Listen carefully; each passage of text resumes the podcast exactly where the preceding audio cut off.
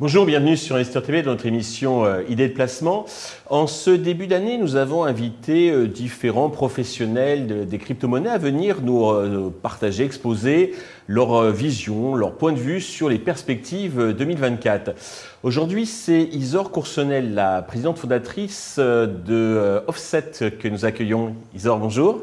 Bonjour Stéphane, merci de m'accueillir. Je vous en prie, avant de rentrer dans le sujet crypto, peut-être deux mots sur votre parcours et la société que vous venez de créer Offset, une bourse carbone nouvelle génération, je crois. Bien entendu. Mon parcours se situe vraiment à la lisière entre les relations internationales institutionnelles et dernièrement, depuis les trois dernières années, un accès privilégié sur comment est-ce qu'on va pouvoir se servir de la blockchain et des technologies de registre distribués ainsi que des cryptoactifs sous-jacents euh, pour euh, améliorer un agenda mondial qui serait amélioratif dans ce qu'on appelle la blockchain for good ou l'impact. Donc, euh, dans, ce, euh, dans ce long parcours euh, qui a commencé en tant que contributrice pour le ministère de l'Intérieur, qui a continué outre-terre avec Climate Finance Advisors, puis chez AgriLedger, qui tokenisait des commodités pour les mettre on-chain, justement pour à destination des marchés émergents, avec une vision un peu plus financière, un peu plus tradfi, comme on dit dans l'écosystème. Je, je suis très très fière et honorée de revenir dans mon pays natal afin de lancer mon entreprise Offset qui assistent les grandes entreprises dans la monétisation de leurs efforts de transition énergétique. C'est bon, vous êtes une experte, donc on va vous écouter. Et euh, donc vous viendrez, alors pour euh, euh, Offset, donc vous organiser un, tour de table, une levée de fonds, et vous viendrez également prochainement donc sur Investor TV pour nous en parler donc plus, plus en détail. Alors, pour commencer, donc sur 2024, comment vous anticipez les, la réglementation, donc les, ce que vont décider les autorités donc, réglementaires sur la, régulation des cryptos. Alors, on a une date à bien garder en tête, ça va être décembre 2024 ce qu'on appelle le Mika 2, entre guillemets, mhm. donc le, le, PSAN alourdi, comme certains aiment bien, bien se plaire à l'appeler, euh, qui va effectivement euh, unifier le paysage. C'est-à-dire qu'au lieu d'avoir des petites poches réglementaires, où on va avoir forcément euh, beaucoup plus d'interaction avec des acteurs qui sont présents depuis plus longtemps dans le paysage de certains pays, on va avoir une volonté européenne de mener le débat à échelle européenne. Là, c'est pour l'Europe. Hein. Exactement. Mhm. Quand on a en face de nous, par exemple, des pays en pleine expansion qui ont bien su se saisir du sujet de la crypto, comme les Émirats, où ils ont la première euh, Court of Justice, mhm. où ils ont, ils ont mis l'intégralité de leur système de loi sur blockchain, qui ont, ils ont prévu un régime spécial pour les entreprises qui sont dites de Web3, euh, c'est une bonne chose que l'Europe comprenne qu'il faut s'unifier et qu'il faut euh, permettre au marché de se faire. D'accord. Alors, c'est un peu relié, euh, l'anticipation donc des, de l'adoption des cryptos par les institutions financières cette fois. Exactement. On va, alors, cette semaine, euh, il y a eu euh, le, le, grand gagnant, BlackRock, qui a fait valider son ETF. Son ETF, hein. donc c'est officiel, hein, parce qu'il y avait un des débats. Il y a eu une petite hésitation de la part de quelqu'un de la SEC sur Twitter, mais c'est acté. C'est acté, mhm. euh, c'est acté. On va avoir également, en termes de décisions juridiques importantes, euh, Grayscale, qui est également en, euh, en, opposition face à la SEC. Alors c'est quoi ça? Alors Grayscale face à la SEC, ça va également être sur un point de vue régulatoire. ils vont aussi chercher à ouvrir leur ETF. Donc ils étaient alors, ce n'est pas un des blue chips de la finance traditionnelle, Grayscale, mais ils ont vraiment su se, euh, détourer par des sujets innovants dernièrement. Mhm. Et euh, bien qu'ils aient été les premiers avant BlackRock à annoncer qu'ils allaient ouvrir un ETF, là, ils vont, ils vont commencer une nouvelle vague régulatoire où plusieurs lobbies de plusieurs grandes institutions en asset management vont venir ensemble s'unifier. Donc là, on aurait pu avoir auparavant euh, des, euh, des chasseurs comme Binance ou comme Coinbase, euh, chacun avoir leur, leur, leur cheval de Troie. Là, on va avoir des gros géants qui vont venir s'unifier et, et, positionner leurs billes.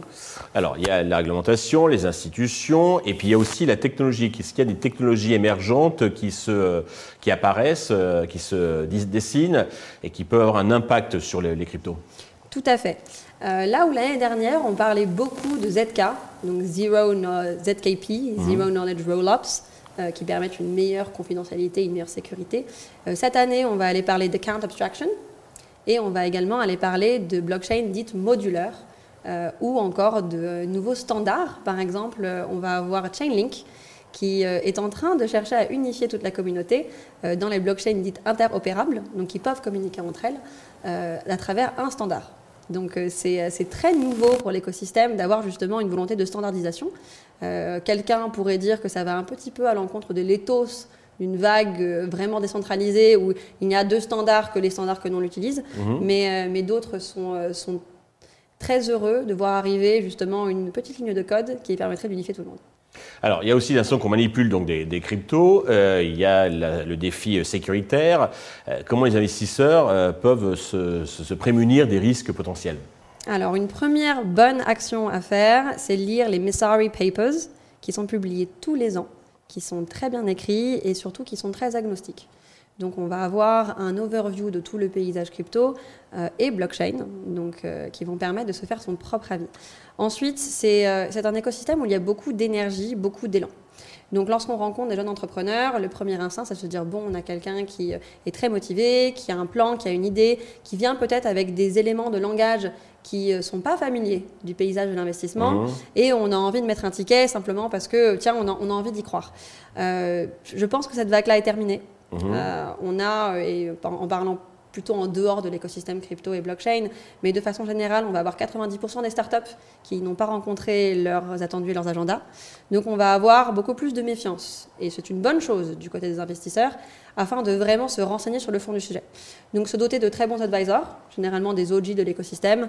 Euh, on va avoir par exemple Nicolas Baca, euh, cofondateur de Ledger, également un advisor de mon entreprise, mhm. qui, a, qui a toujours eu des convictions, des idées, une plateforme Twitter pour s'exprimer. Il a également paru dans différents journaux. Suivez-le, suivez les personnes qui ont toujours suivi la technologie plutôt que les mouvements de marché. Et là, vous verrez des vrais points de vue sur ce qui fonctionne et ce qui ne fonctionne pas. D'accord. D'une manière euh, plus globale, comment voyez-vous donc euh, l'évolution du, marché euh, crypto sur 2024 Fleurissant.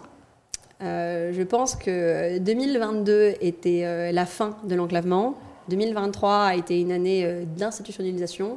2024 mhm. va être le moment où les euh, grandes entreprises financières vont essayer de peut-être pas s'emparer du marché tout de suite, mais d'y placer leur code et de voir si une communication peut s'opérer. Et ça va être aux acteurs plus jeunes, euh, plus, plus fous, plus fougueux de l'écosystème, de savoir s'ils peuvent s'aligner sur eux ou s'ils vont encore avoir des, des petites frictions à démêler ensemble. Très bien. Euh, pour un investisseur qui veut se lancer euh, donc, euh, dans, dans les cryptos en 2024, quels sont les conseils que vous lui recommanderiez? Il y a eu deux grands sujets dernièrement. un sujet qui est les socials, donc tout ce qui va être meilleur outil de gouvernance, meilleure manière de prendre des prises de décisions. On a beaucoup parlé des DAO, les Centralized Autonomous Organizations. Là, on va être dans un applicatif un peu plus opérationnel. Ensuite, le deuxième sujet, ça va être tout ce qui va être blockchain for good. Donc euh, je vais me permettre euh, de, chanter un peu pour ma paroisse, mais il y a euh, énormément d'impact à trouver dans l'utilisation de ces technologies, ne serait-ce qu'en termes de traçabilité, de sécurisation. par exemple, dans, mon écosystème, dans le climat, mhm. le simple fait qu'il n'existe pas à ce jour de cadastre commun et régulé fait que l'écosystème qui a été mis en place dans les années 98 n'a toujours pas trouvé de marché commun. Donc l'utilisation d'une technologie fédératrice avec un moteur économique est extrêmement puissant. Euh, la rapidité et l'accélération que cela permet à plein de différents écosystèmes va être foudroyant, je pense. Donc vérifiez bien quel est euh, le grand problème que vous avez envie de résoudre en tant qu'investisseur et euh, demandez-vous si la technologie peut lui servir. Eh bien, c'est une question que vont se poser donc tous les investisseurs qui nous regardent. Merci d'être venus nous éclairer. Puis rendez-vous très prochainement, donc là dans l'émission Levée de fonds pour parler spécifiquement donc d'offset. Merci à tous de nous avoir suivis. Je vous donne rendez-vous très vite sur Investisseur TV avec bah, de nouveaux invités.